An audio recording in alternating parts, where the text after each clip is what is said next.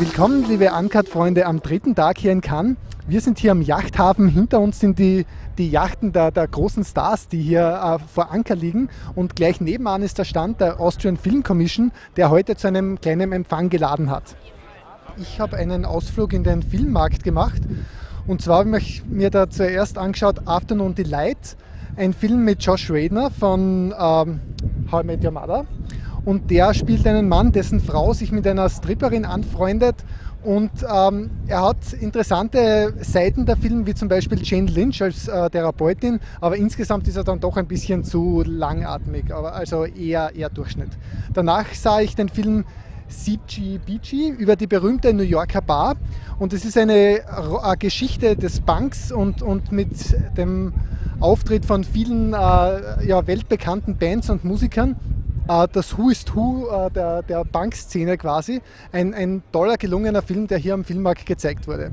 Aber im Wettbewerb ist heute auch einiges gewesen, nämlich hauptsächlich der französisch-iranische Beitrag.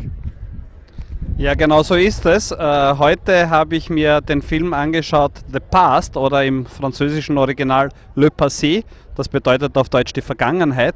Und das ist der neue Film von Asghar Farhadi, dem Regisseur von Nada und Sinn, eine Trennung, der letztes Jahr oder vorletztes Jahr den Oscar für den besten Auslandsfilm bekommen hat.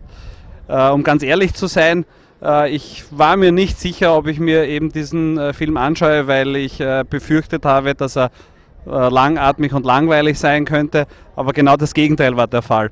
Also das ist ein sehr, sehr intelligenter, sehr sensibler und ruhiger Film über eine schwierige Situation nach einer Trennung und äh, ein Geheimnis, das äh, ja mehr oder weniger die ganze Familie belastet.